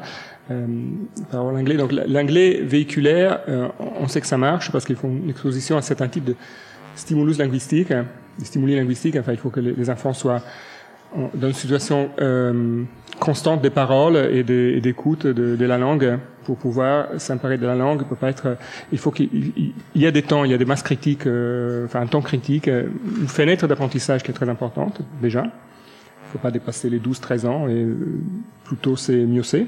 Mais pas trop tôt non plus parce que finalement plus c'est difficile de consolider ça dépend il y a, il y a des discussions là-dessous il faut un, temps conséquent. Donc, il faut un, certain, une masse de temps pour pouvoir les faire. Pas de les faire deux heures par semaine, trois heures par semaine. Enfin, ça, euh, ça c'est pas suffisant pour euh, pour déclencher les mécanismes d'apprentissage. Donc, l'apprentissage automatique hein, qu'on fait automatiquement de la langue. Il faut que l'anglais soit véhiculaire, c'est-à-dire que tous les contenus passent en anglais, euh, qu'on parle anglais tout le temps essentiellement. Donc c'est que le, on, sait que ça marche tout simplement parce que ceux qui peuvent se permettre envoient leurs enfants dans des, à l'étranger par exemple, ils reviennent qui parlent la langue. Enfin, c'est très simple. Donc l'évidence est, est, toute. Euh, alors pour, la proposition que j'ai fait là, cette proposition d'essayer de rentrer dans les mécanismes, enfin dans les temps scolaires, pour faire une réflexion sur les temps scolaires. L'anglais c'est un exemple, mais le temps scolaire maintenant est un temps qui est le résultat des complexes négociations, un peu comme les les credits à la fin des films hollywoodiens, vous avez tout, tout qui sont parfaitement représentés, et, et c'est morcelé dans des unités de temps qui, pour lesquelles on n'a pas d'évidence claire qui correspondent à, à, ce qui est optimal pour les apprentissages. Donc là, on a, euh, on a des études en cours, hein, d'ailleurs, sur, sur les questions de l'optimisation de des temps d'apprentissage, par exemple, la façon dont vous distribuez dans les temps euh, les exercices par rapport au, au thème. Ça change énormément. Enfin, si vous avez, par exemple, vous suivez un thème A et puis vous avez des exercices sur A et un thème B, des exercices sur B, c'est pas aussi bien qu'avoir les thèmes B et des exercices sur A et sur B, par exemple. Donc il y a, des, des, études très fines qui sont faites sur la, distribution du temps. Moi, ce que je voudrais lancer, c'est une, réflexion générale sur euh, les temps à l'école. Avoir un temps atomisé en unités identiques de 45 minutes à 50 minutes, enfin c'est c'est très probablement, enfin très certainement pas adapté aux apprentissages. Je crois que c'est que beaucoup d'enseignants ont fait, mais effectivement, euh, passer à une expérimentation euh, organisée euh, serait un, un, vrai défi. monsieur, puis madame.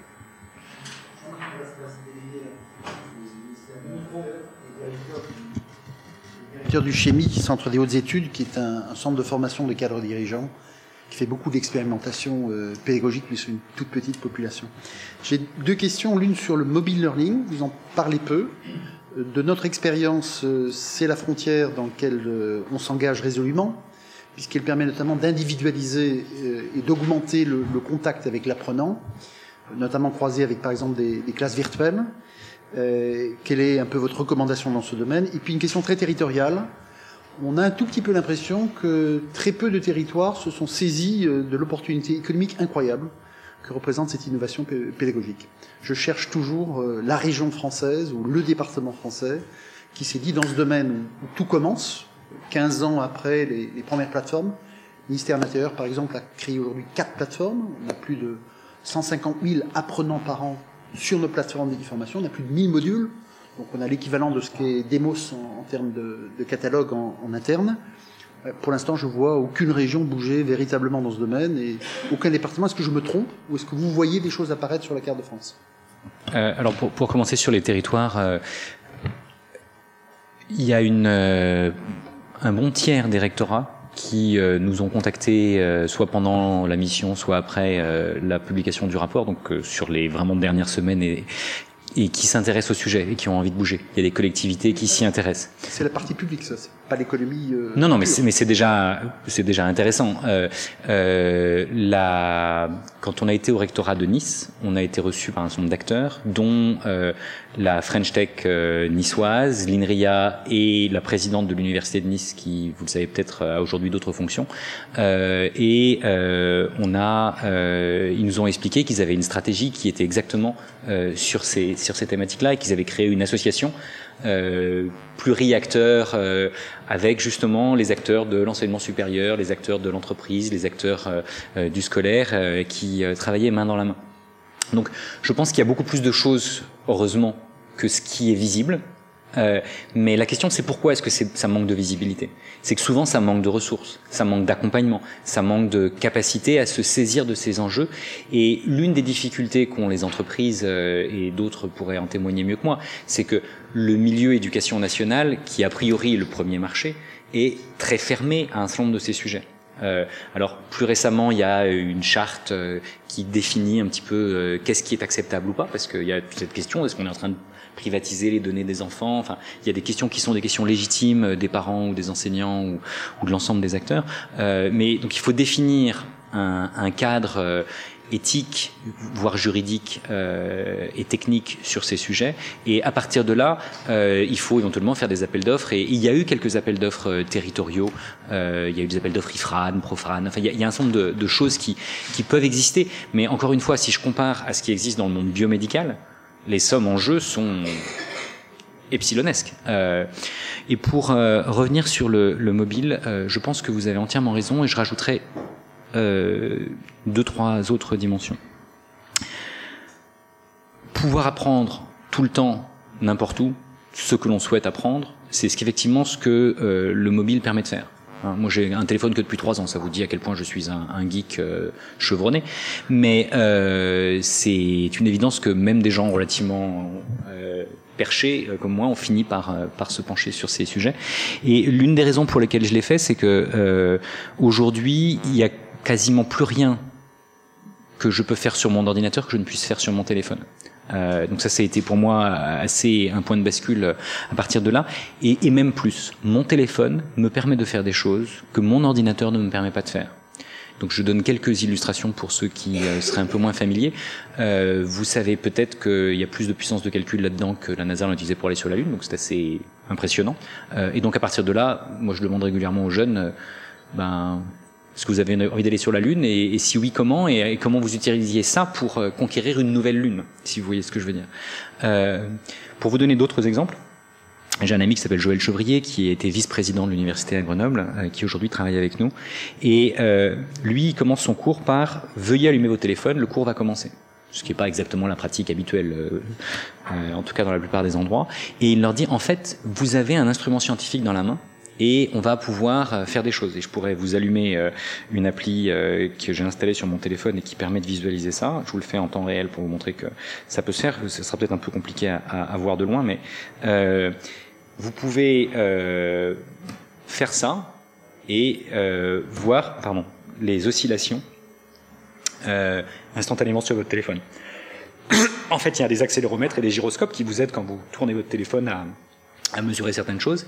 Et en fait, ces instruments scientifiques, vous pouvez vous en servir pour euh, mesurer ce que c'est qu'une oscillation, si vous vous intéressez au mouvement du pendule, ou vous pouvez euh, mesurer l'accélération et la chute libre si vous le souhaitez. Vous pouvez euh, faire énormément de choses. Et en fait, les jeunes en particulier euh, sont en mouvement, euh, leur téléphone est mobile, ça veut dire qu'il est lui-même euh, capable d'être en mouvement, il est capable d'enregistrer ces mouvements, il est capable de les quantifier, il est capable de vous aider à les analyser, et donc euh, si vous par exemple, mon téléphone sera bien avant moi si j'ai Alzheimer, parce que si j'ai des micro-tremblements, euh, il le sera avant moi. Il sait déjà que j'ai eu besoin de lunettes avant mon ophtalmo, parce que je faisais plus de zoom euh, le matin au réveil, etc. Et donc, on peut se servir de ces instruments scientifiques et transformer fondamentalement le monde en laboratoire. moi, je viens d'un monde où on m'a formé en disant les choses intéressantes, c'est des choses qu'on peut mesurer, quantifier en les isolant du monde. Et euh, le boson de Higgs, c'est euh, l'archétype du truc toujours plus petit, euh, toujours plus précis, qu'on va mesurer à partir de considérations théoriques. Aujourd'hui, on peut mesurer quasiment tout ce qu'on veut, en tout cas tout documenter avec un téléphone. Vous pouvez, par exemple, vous installer à un carrefour et filmer les voitures qui brûlent ou pas le feu rouge. Et vous pouvez euh, comme ça découvrir, comme ça a été fait, que euh, les plus grosses voitures finalement brûlent plus souvent les feux rouges que les plus petites. Euh, donc vous pouvez faire de la sociologie quantitative si c'est ça qui vous intéresse. Et donc il y a, y, a, y a, énormément de, de, de, de choses et, et, et d'idées préconçues. En tout cas, on peut, on peut générer des données, on peut les partager, les analyser. Euh, et donc on peut fondamentalement appartenir à, à cette société de la connaissance dans laquelle, au lieu d'être un simple consommateur de connaissances, ce qui serait une vision un peu étriquée du mobile learning. C'est pour ça que je me permettais de, de, de reprendre là-dessus.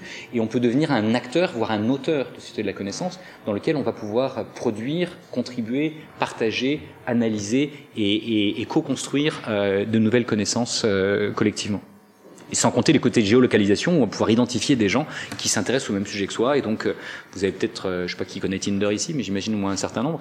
Euh, vous pouvez faire des Tinder de la connaissance ou si vous avez un moment, vous pourriez discuter, euh, euh, que ce soit dans un hall de gare ou dans un café, avec euh, quelqu'un qui s'intéresse au même sujet que vous. Mais comme il n'y a pas d'intérêt euh, commercial, euh, en tout cas pour l'instant derrière, il n'y a pas de service, alors que effectivement Amazon ou Google pourrait, ou Facebook pourrait faire ça. Oui, c'est juste un, micro bémol. Hein. Je, pas. Je, crois que c'est vraiment un instrument ex, extraordinaire. C'est qu'on a moi-même, euh, j'utilise euh, certaines applications scientifiques. Euh, les problèmes avec l'articulation avec la pédagogie aujourd'hui, c'est que cette libération du téléphone est, est, fortement conditionnel par rapport aux, aux, usages qui sont faits typiquement par les, les, élèves dans les classes ou en dehors des classes. Et, et il faut vraiment, euh, c'est très bien de pouvoir commencer parfois des, des, des, cours en disant allumez votre, votre portable, mais ce n'est pas exactement ce qui va, dans la plupart des cas, euh, Enfin, il, il, faut vraiment avoir un, projet pédagogique derrière. Euh, et, et ce n'est pas évident. oui, non mais c'est, non mais c'est clair, mais c'est clair. Mais si encore une fois, encore une fois, euh, pendant un certain temps, on, est, on, on, était sous le sous les mots d'ordre du, du BIOD, donc uh, bring your own device, amène ton, ton propre euh, appareil. Euh, sachant qu'on pourrait faire des choses. Enfin, l'argument est toujours le même. On peut faire des choses avec. C'est vrai on peut faire des choses avec, mais ce n'est pas suffisant. Le fait qu'on peut faire des choses avec n'est pas suffisant. Il faut articuler une pédagogie autour de ça. Et les données que j'ai sont des, données sur les usages. Là, ce n'est pas encourageant pour l'instant. Euh, enfin, vous avez des, élèves qui passent 15 heures par, semaine sur les réseaux sociaux, alors, qu'ils pourraient passer du temps à faire du calcul euh, trigonométrique même euh, avancé avec. Leur, ils font pas, ils font pas ça. Des élèves qui dans les classes sont fliqués il y a euh, des rapports de plus en plus inquiétants de profs qui se mettent au fond de la classe pour regarder si les élèves sont en train d'utiliser correctement leur, leur, tablette ou pas, ce qui donne peut-être un autre sens à l'idée de la classe inversée. Je me dis, mais, mais, mais, mais, ce sont des usages. Enfin, la technologie n'est pas simplement le résultat d'un projet qui donne lieu à, ensuite à des, à des objets. C'est exactement l'inverse. Il y a d'abord des innovations technologiques. Ensuite, il y a des usages. Et là, ils sont plus difficilement contrôlables. Donc, c'est pour ça que les projets pédagogiques sont importants. Oui, j'ai une petite question qui, sur le, les méthodes, revient un peu à, l'idée que, au fond, dans la promesse qu'on pouvait lier aussi au numérique, il y avait la modularité à des niveaux, des situations d'élèves assez différentes, pour être en capacité, non seulement effectivement, ce qui est un enjeu très important, d'adapter vraiment profondément les contenus, mais aussi de s'adapter à la situation finalement de, chacun. Alors, ça peut avoir un sous-jacent aussi qui est que ça permet du coup des réallocations de ressources humaines différentes, voire dans l'imaginaire euh, possiblement des réductions de ressources humaines au bénéfice de méthodes pédagogiques qui seraient particulièrement adaptées, innovantes et quasiment autonomes dans la capacité à dialoguer et à trouver finalement le, parcours et la trajectoire de l'élève. Donc, étant secrétaire général de modernisation de l'action publique, c'est vrai que je n'oublie pas qu'on travaille aussi sous contrainte de ressources et que forcément, pour un décideur, il y a aussi cette décision, pour un politique, il y a aussi cette décision. Aujourd'hui, on évoque l'idée euh, d'avoir des classes à 12 dans zone d'éducation prioritaire, donc avec une priorité fortement donnée à la présence humaine auprès de ceux qui en ont plus besoin. Ma question est, est-ce que les expériences qu'on a vues, notamment à Singapour, ont montré qu'il y avait soit une capacité effectivement à euh, moduler l'allocation de la ressource de manière plus fine, euh, soit quasiment une capacité à la réduire au bénéfice des euh, méthodes pédagogiques enrichies, innovantes qu'apporte le numérique. Ce que j'ai vu sur, Singapour, c'est pas des réponses directes à, cette question, mais mais quand même de manière connexe, c'est intéressant. Euh, D'abord, fondamentalement, ils réfléchissent aux ce qu'ils appellent les 21st century skills, euh, et donc pas simplement à numériser les manuels scolaires. Euh, ni même à créer du big data autour et euh, de l'intelligence artificielle et des choses qui euh, que des boîtes américaines euh, comme Newton et autres font. Et il y a un certain nombre d'acteurs qui, qui, évidemment se positionnent sur sur ça. ce que j'ai vu à Singapour, c'est plus une euh, ils sont plus nombreux par classe que nous. Hein, ça ne veut pas dire que ça peut pas être une bonne idée de réduire euh, au moment particulier qu'est l'apprentissage de la lecture euh, chez les plus jeunes. Mais ils sont plus nombreux que nous euh, par classe. Et d'ailleurs, l'OCDE en, en, moyenne montre que, à part quelques périodes particulières, la taille de la classe n'est pas le bon facteur. C'est celui qui domine le débat public chez nous, parce que les profs ou les syndicats ou je ne sais qui s'en emparent. Mais c'est pas forcément le point clé. Euh, c'est beaucoup plus, par exemple, euh, le niveau de formation des enseignants eux-mêmes. Tu vois Et euh, est-ce que tu as 1% de ton budget, ou quand tu rajoutes 1% d'enseignants en plus, ce qui est pas tout à fait négligeable, hein, vu leur nombre, est-ce que tu t'en sers pour les former, ou est-ce que tu t'en sers pour diminuer la taille de la classe d'un pour cent? Si tu diminues la classe d'un taille d'un pour cent, ça n'est pas grand-chose. Si tu les formes intelligemment, ça peut éventuellement avoir un impact. Euh, tu vois. Et donc c'est là où il y a, y a, plein de manières de penser l'allocation des ressources. Euh, et euh, on peut euh, chercher à la diminuer à tout prix. Et je vois certains qui pourraient avoir cette tentation. Moi, ce qui, dans le cadre de cette mission, euh, la direction générale du Trésor avait demandé à me rencontrer. Et donc je pensais qu'ils allaient me poser ce genre de questions. Et en fait, ils m'ont dit tout le contraire. Ils m'ont dit qu'ils étaient prêts à investir dans la petite enfance en disant bah, c'est bien de travailler sur, euh, sur euh, le primaire et l'apprentissage de la lecture, mais qu'est-ce qu'on fait de 0 à 3 ans? Et euh, il y a des prix Nobel d'économie qui ont montré, si on s'intéresse à l'économie et au retour sur investissement, que le, le meilleur retour sur investissement, c'était l'investissement sur les plus jeunes. Et donc c'est vrai jusqu'à la petite enfance. Donc tu as intérêt, si tu t'intéresses vraiment à la rentabilité économique de ton investissement, euh, les études internationales nous disent qu'il faut penser euh, des politiques de crèche, euh, y compris dans les quartiers défavorisés. et pourquoi est-ce que la maternelle est gratuite et pas la crèche, par exemple? Tu vois? Et, et, après, au sein d'une crèche, quel type d'accompagnement? Est-ce qu'on fait de la recherche dans les crèches ou pas? Est-ce qu'on forme ou pas les personnels des crèches? Parce que maintenant, on a mis à Bac plus 5 les personnels des maternelles, et c'est très bien. Mais en crèche, le niveau médian, c'est un CAP. D'accord? Pour diriger une crèche, il faut une licence. Euh, et, et, donc il n'y a pas de master, il n'y a pas de doctorat, il n'y a pas de recherche sur euh, comment est-ce qu'on accompagne euh, les enfants. Tout petit. Et pour revenir sur quelque chose que Roberto disait tout à l'heure, sur euh, quelque chose qui ne coûte rien, alors bon, peut-être que ça n'intéresse pas les, les, entreprises, mais, mais l'OCDE a montré que le meilleur conseil qu'on pouvait donner aux parents, si on fait un carnet de l'apprenant qu'on donne à la naissance, et donc aux parents en l'occurrence, c'est de leur dire de lire à leurs enfants. Parce que quelle que soit l'origine sociale dans laquelle on est, la meilleure corrélation pour prédire les résultats dans PISA à l'âge de 15 ans, c'est combien on a lu dans la petite enfance euh, à son enfant, parce qu'on lui a donné le goût euh, de l'écrit, de la concentration, de, du livre. Voilà, c'est ce genre de choses. Donc il y a, y a, y a mille et une manières de, de, prendre le débat, y compris sous un angle économique. Euh, et je pense que si on l'aborde d'une manière qui va braquer systématiquement les syndicats, on n'a pas forcément euh, la meilleure manière d'ouvrir le débat. Euh. Oui, sur la question de, la lecture, de nouveau, les, données sont très accablantes en fait. Les, familles dans lesquelles on, lit aux enfants ou pour lesquelles on favorise la lecture, on considère que la lecture est un, élément important, euh, produisent des enfants qui ont un lexique qui peut être le double du lexique des enfants qui n'ont pas à, 11 ans des enfants qui n'ont pas eu cette chance. Et donc, les, problèmes, malheureusement, c'est que comme la famille a introduit c'est un facteur de diversité sociale. Il n'y a qu'un acteur qui pourrait remédier à ça. C'est l'école. Il faut que l'école, ou plus jeune, il faut, que l'école lise ou fasse lire les enfants pour, euh, pour ne pas avoir des disparités si importantes. Bon. Je sens que je vais frustrer beaucoup de gens. J'ai une dernière question parce que euh, après nous serons à la fin de notre temps et nous avons toujours veillé à, à interrompre les discussions pour vous laisser dans la frustration et l'envie de continuer à apprendre ailleurs euh, plutôt que dans la saturation et l'ennui. Donc euh, une dernière question et, et, et, après nous nous séparerons. Je voudrais revenir sur un enjeu qui m'apparaît absolument essentiel, c'est la réconciliation du savant et du politique. Dans le domaine éducatif, des nouvelles pédagogies et autres, on a une chance extraordinaire avec les questions éducatives, c'est qu'on peut absolument tout mesurer.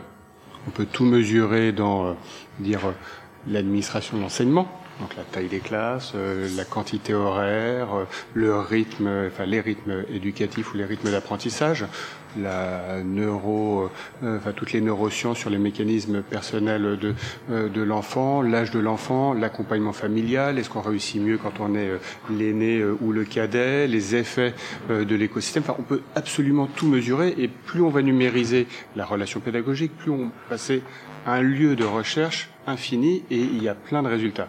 Ça, c'est la bonne nouvelle. Donc, on a un corpus qu'on a dans aucune autre politique publique. Et donc là, pour tout ce qui est evidence-based, c'est, euh, on va dire, une chance extraordinaire.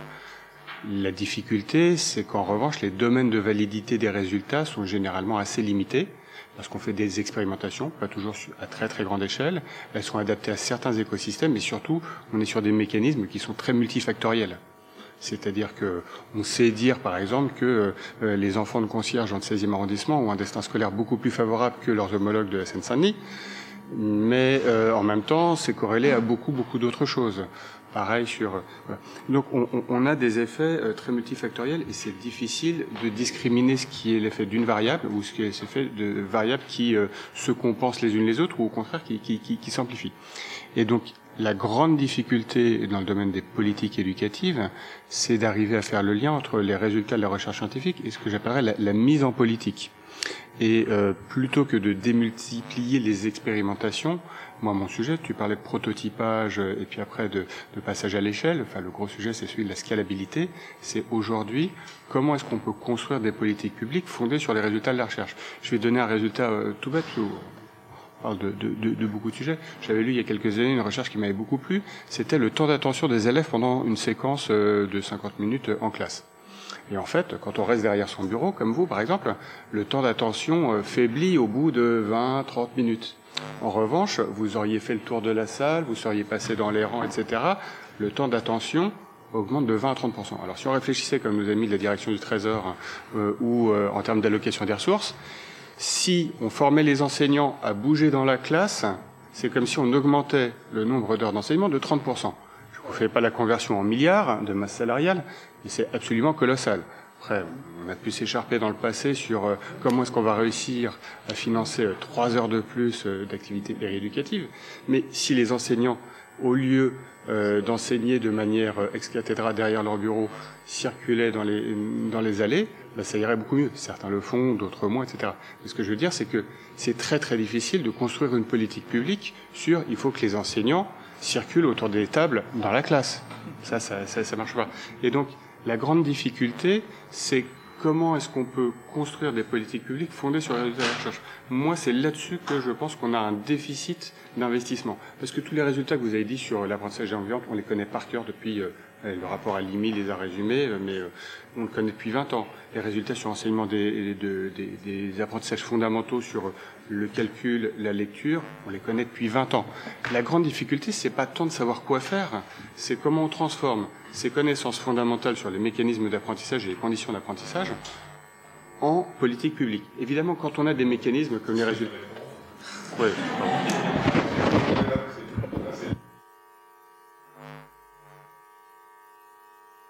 Euh, c'est une vraie question et, et merci. Euh, ce que je vois, c'est qu'il y a des pays qui savent le faire. Euh, donc euh, il doit y avoir des possibilités. Et euh, je pense que notre pays sait le faire dans euh, d'autres domaines. Donc typiquement euh, la santé, l'articulation entre la recherche, la formation initiale, la formation continue et les politiques publiques. En moyenne, on sait faire. Donc, je suis pas je suis, je reste, fondamentalement optimiste, mais je pense qu'il faut qu'on travaille euh, ce sujet, qu'on regarde comment d'autres euh, le font, et, euh, et typiquement, euh, il est difficile d'imposer, enfin, de, tu, pourrais essayer de retirer les chaises, par exemple, euh, ou les ou les ou les estrades.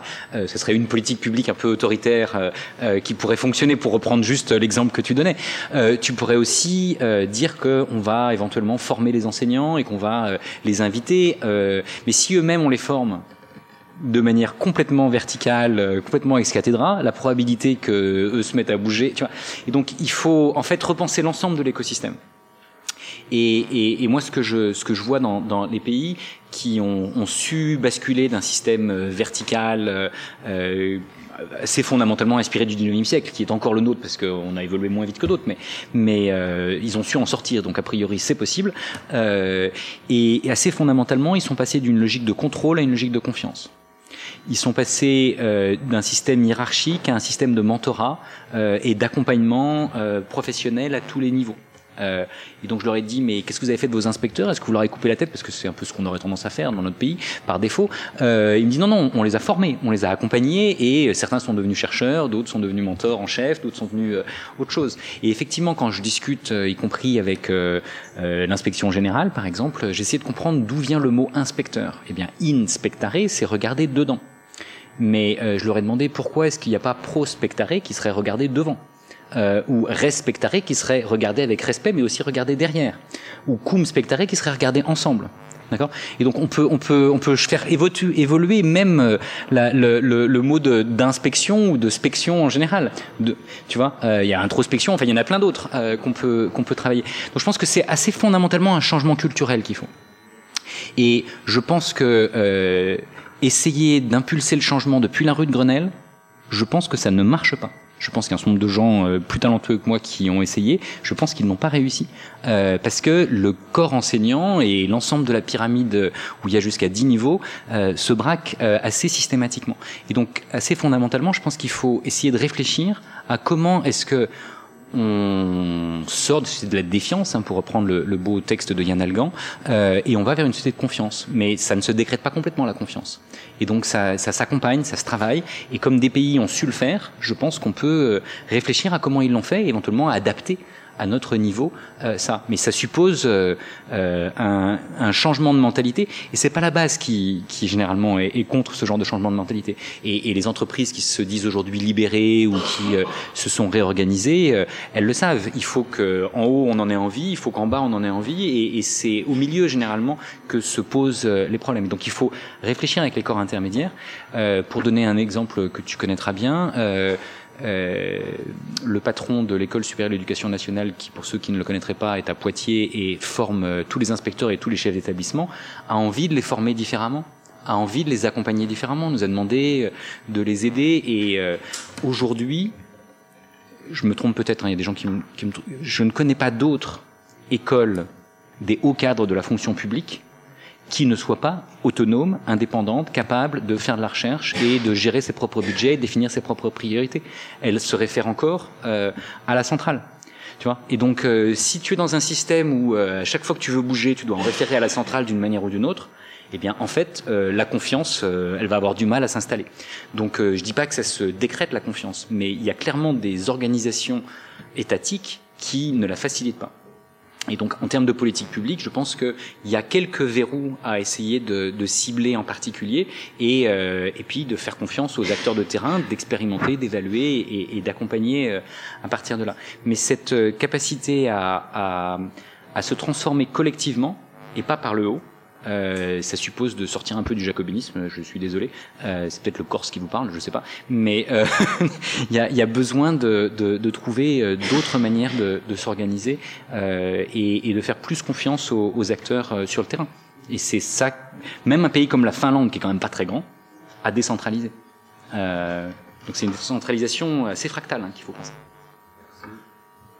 Oui, j'ai juste une note en bas de page euh, aussi qui pourrait répondre à une référence bibliographique. En fait, il y a quand même tout un secteur de recherche qui est, qui est en plein, essor ces 15 dernières années sur les, les designs institutionnels et, les, surtout des incitations.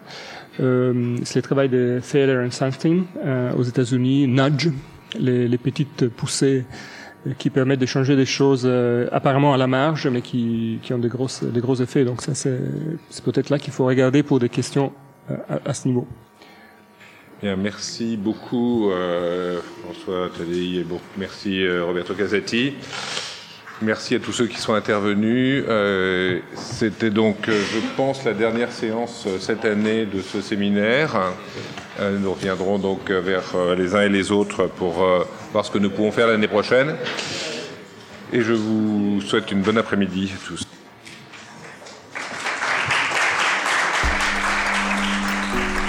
Retrouvez tous les podcasts de France Stratégie sur www.stratégie.gouv.fr.